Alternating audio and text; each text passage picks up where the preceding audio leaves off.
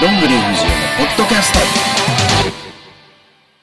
こんにちは、こんばんは、おはようございます。どんぐり藤江です。本日もポッドキャストを収録していきたいと思います。本日もこの人。はい、スタッフ D です。はい、というわけでね、えー前回ですね、えー、CWP のお話ししまして、上本町もこの後撮ろうって言ったんですけど、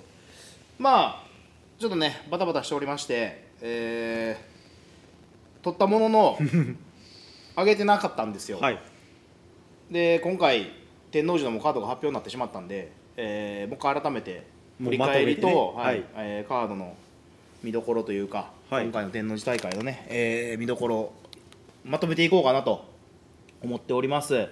はい、まずですね、えーもう1週間半も前かな上本町大会上本町はい、9月11上本町ですよこれを振り返っていこうかなとはい。思っております、はい、覚えてますそうですね。えー関西元気対マロファクトリーの試合は覚えてます。ちゃんとその第あ二セ我ミ々ファイナのル。ねはい。、まあ、えーマルファクねマローバハムート藤江大地と、えー勢ぞろいしまして、えー関西元気ねプラス最後ははい大地がね、えー江波さんから取って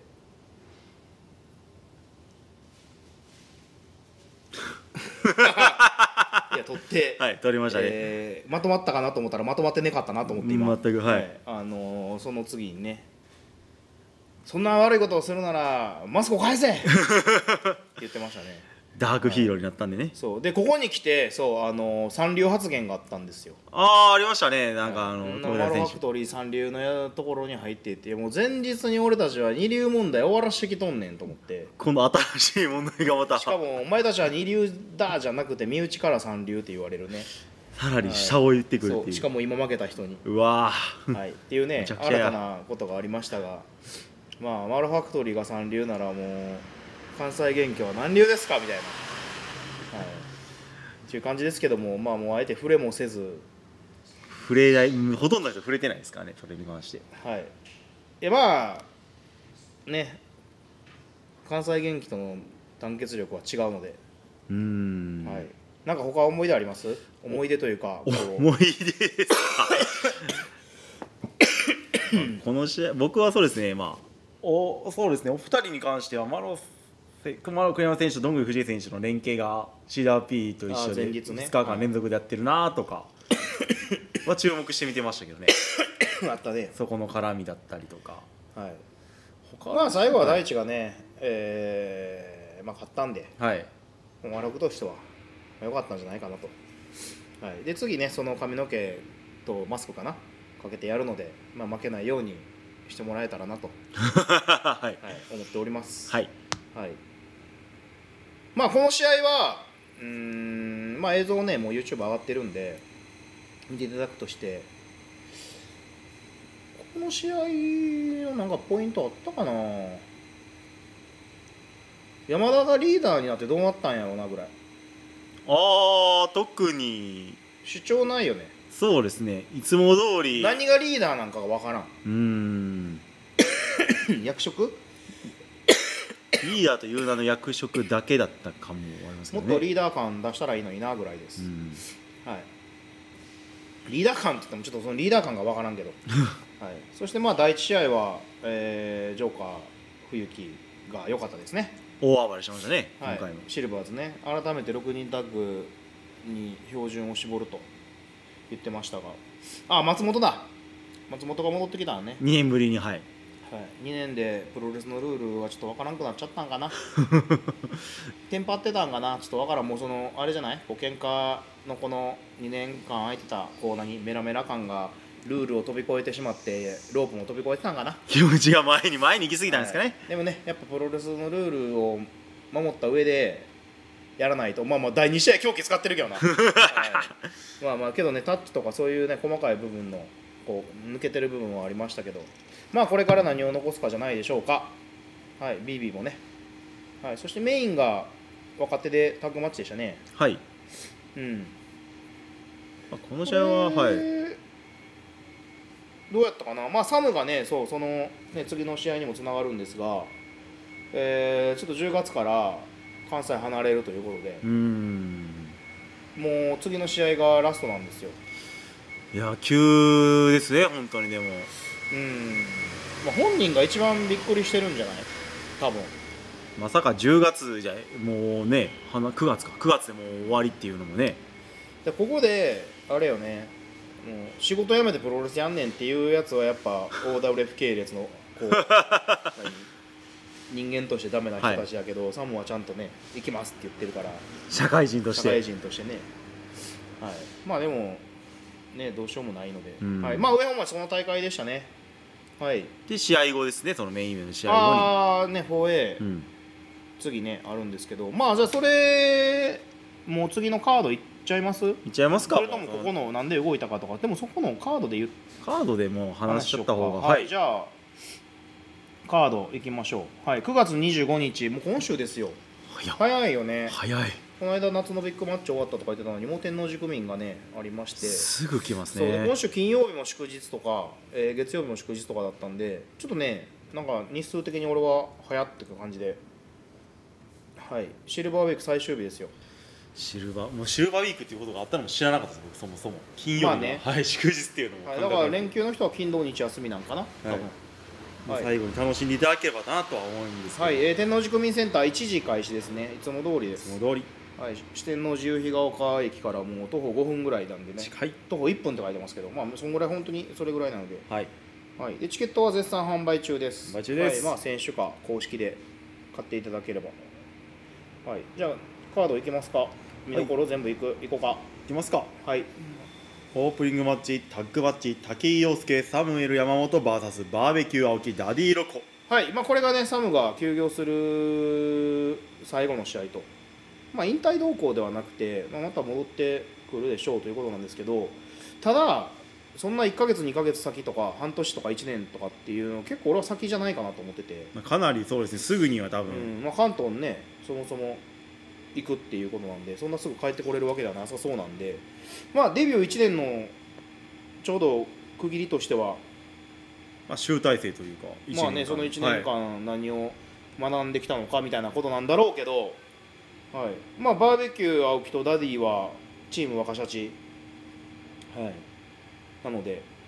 ダディはねなんかわ名古屋でも評価めっちゃいいらしいよ、ああそうなんですね、あとあのーどこだっけメリケンメリケンのこの間リングはいソウルでもね、ヤッシーさんとすごい評価高かったですねあれ僕も聞いたんですけどはいもう爆上がりらしい、うおはーい、すごいですねなのでね、ダディがこうこの試合を全て支配するのか、それともそれに嫉妬した青木なのか、 もしくは、えー内藤裕次郎組と対戦した陽介なのか、若手を全部逆に持っていく感じそうでよ滝そなん選だ手けがねね、言うたら、もう20年ぐらいしてる一人が混じってるわけやから、重なっていくのがあ20年っても10年いなかったから、10年か、実際。 10年の、はい、なんですけど、まあ、その辺も込みでどういう風な試合になるかなって個人的にも楽しみですよ私は、ははいいじゃあ第2試合いきましょうえータッグマッチ、えー気合龍慶えっちゃん山田元気 VS ケルベロス松本川端優子はいどうですかまあこれはでも、あのー松本選手が、まあ、それこそ休業というか、まあ、一番いなかったじゃないですか、その間に川端優子選手は結構同期タッグみたいなのを結構よく一緒に入場したりとかしてたイメージなんであ前ね、はいうんうんうんまあ、久しぶりにその二人も見れるのもなんか、はい川端は松本と組むのは意外にありみたいああ楽しいんですかね結構同期やしいやわからん一緒でわからん伸び伸びやれるのかわからんこの2人が何を考えてんのかちょっと俺わからんから、だからこそこう伸びしろもあるんじゃないかな、うーん川端っていつぶり試合そもそももうそれもわからんわ1ヶ月半とかじゃないですか上8月の頭ぐら前回いかのな上本間違いですかねはい、有料も久々やね、出んの。そうですね結構久しぶりではい、同期タッグがで、関西元気、関西元気リーダーと、え総帥ー、総帥と、そう、で、なんか山田がのツイッターで、え2年前、だからコロナの時2020年の4月に山田復帰してまして、その時大地と組んで松本と川端やったんちゃうかな、あの平野区民で。ああありましたね吹き一発そうねそうだからそはいの時は松本と川端が、えーまあ支援にずっといてで山田が久々に帰ってくるとでも今回はえっちゃんと山田が、まあ、最近出てない2人を迎え撃つと逆の立場っていうのを書いてたんですがなるほどまあうんなんかあのえっちゃんに持っていかれないように若い人たちはそ見せてほうしいでですすねね何か多分飲み込まれてしまいそうな感じが大いにあるので、山田あるあるやけど下には強えからな尼崎勢うん第一もやけどはいなんか上と下で全然違う感じですあのね、ー本当に嫌な野球部の先輩 みたいなビュンビュン吹かしてくるから、はいやー下じゃなくてよかった本当にい、なの心から思いでますそういう部分が見たいですね、はいなんかあのーお客さん的には誰が人気なのかな松本なんかなそのエッチは別としてね、はい若手の中というか言うて山田ももう若手じゃないやんそうですそねの若手間空いてるけど、はいだって山田も2011年ぐらいにデビューでしょもうだって10年ぐらい10年はやってないか78年ぐらいでしょやってますねその間ねちょっと抜けてる部分もあったけど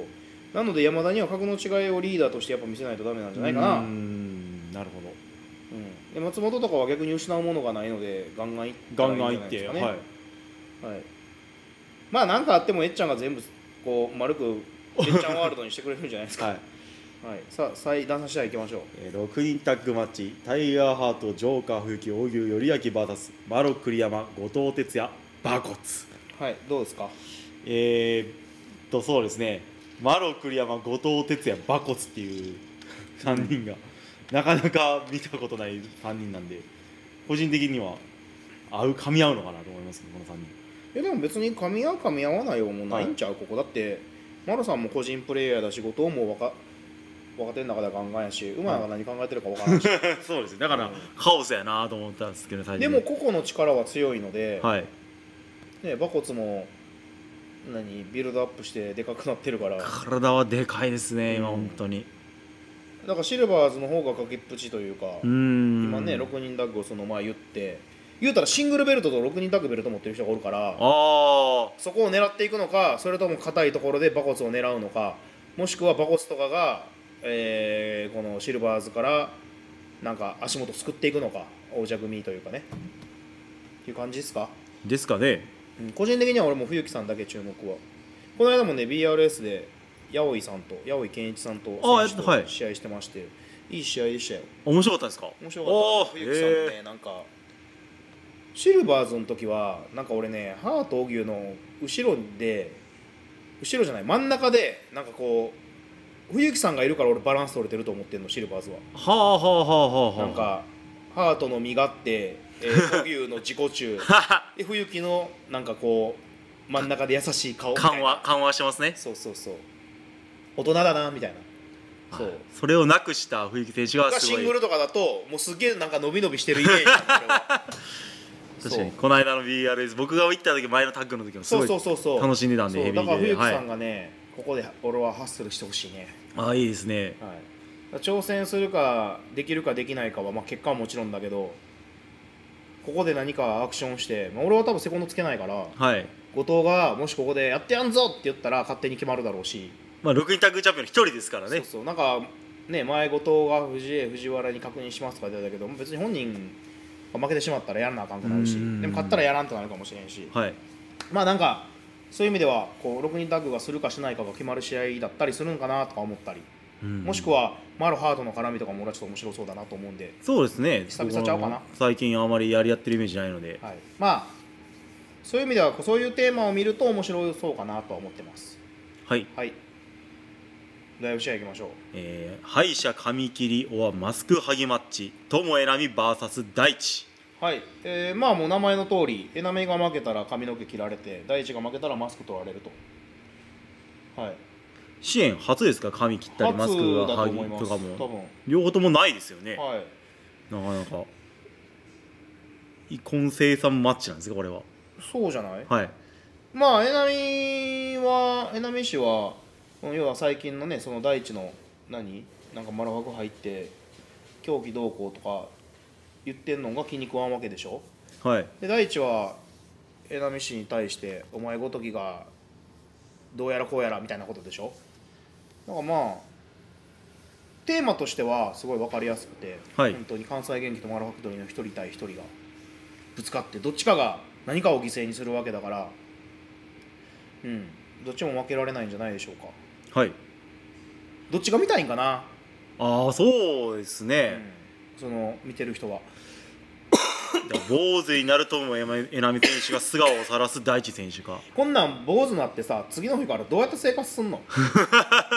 困らんのかな日常生活確かに次職場行ったら急に坊主になったらええー、ってだから絶対守りきらなあかんし、はい、はい、大地もねもしマスク取ろうもんならこプロレスラーだったのーみたいな次の試合的にもさ、はい、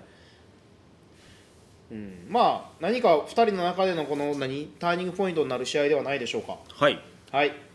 じゃあセミいきますか、はいセミファイナル支援シングルオーダー挑戦者決定 4A 勝ち残り戦谷口弘明 VS どんぐり FJVS ボンバー奥の VS バハムートはい、これがですね前回の上本町の試合後に、まあ、谷口がベルト挑戦っていうかベルト行ったんぞみたいなで、はい私が「ちょっと待て」とたら奥野もちょっと待てとでハウトもちょっと待てと、はいはい、急にねそのシングルに4人増えたわけでまあこれは谷口はまあ復帰戦この間ね上本町してなんかマイクの時にさこうちょっとうわ言いそうな雰囲気やなってなったやんそうなんとなくはいいやいやいやちょっと待てよっていうところにね、はいで奥野も前にね年内中にはベルト挑戦したいとか言ってたんででバハムードも俺も初対決したことないけどなってツイッターでちょっと書いてたじゃないですかだからそういう意味ではこうなんかそういう匂わせどころがみんな動いたかなみたいなっていう感じですかねまあ、虎視眈々のみんなね狙ってたのがついに表面に出たというか、うんまあ俺は、まあ、マロさんにそのまあ前日その CWP でまあ一緒に移動したりとか新幹線でもずっと喋ったりとかの中でこうねシングル防衛戦とかシングルのこの今後とかちらっと話したりもしてたんですけどなんかねこう俺はただただ情報を聞き出すみたいな「えー、そうなんですね」って言いながらそうでまあ俺2年前3年前かなその負けてるから取られてるし、まあここで勝って挑戦権を取ればその時の借りを返せると、はい、でもまあマルファクト同士っていうのはそれは置いといて別に俺喧嘩する必要もなければなんか揉める因縁作る必要もないし別にただただ挑戦権を取って、えーマロクル山に挑戦しますっていうだけ一人のレスラーとしてそうですそうねそうそうそうそうそうなんかマロさんも暇そうやったやんまあ最近そうですねあのそう後藤選手が終わった後が特に何もなかだったのてで西山と後藤でしょもうこの4人からしたらもう格が違うでしょ、まあそう僕ですねのはちょっと置いとい て、はい、ですけどまあその辺も込みでなんかまあうん動いたのでまあしかも勝ち残り戦なのよだから最後まで立ってれる人がなので1人勝てばいいっていう問題じゃないんで、うん、だからそこの試合のあれポイントとしてもなんか谷口がさツイッターで頭使う使う試合なんか試合書いてましたねなんかもはういごじってるやん、頭使いすぎ てもう使えてへんやんと思ってすでにもう考える時点でもうそう頭がもバうすグっでにてもうはツイッターで頭使えてへんねんから試合で使えへんやろって俺は思ってんねんけど、いなるほどはい、で奥野もね勢いだけなんで意外に俺はねバハムートをどう攻略するかがポイントかなと初絡みですか支援支援では初です、はい、ですよねはい多分多分初やと思う意外に俺ずっと横にいたから、ははい、いなのでそういうところもいやこれはなかなかね 4A 自体がなかなかそう珍しい最後勝てばいいから、はい最初の何ところとか別に誰かが勝ってもさそれは何もその価値は何最後の勝利には別につながらないからこう要はどんだけ体力を温存して頭使うかなみたいな感じですかねはいはいまあはい頑張りますはいはい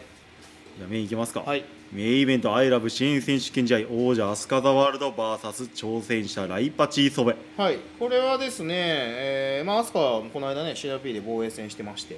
えー日本昔話朗読マッチかな、そう、私も後ろから、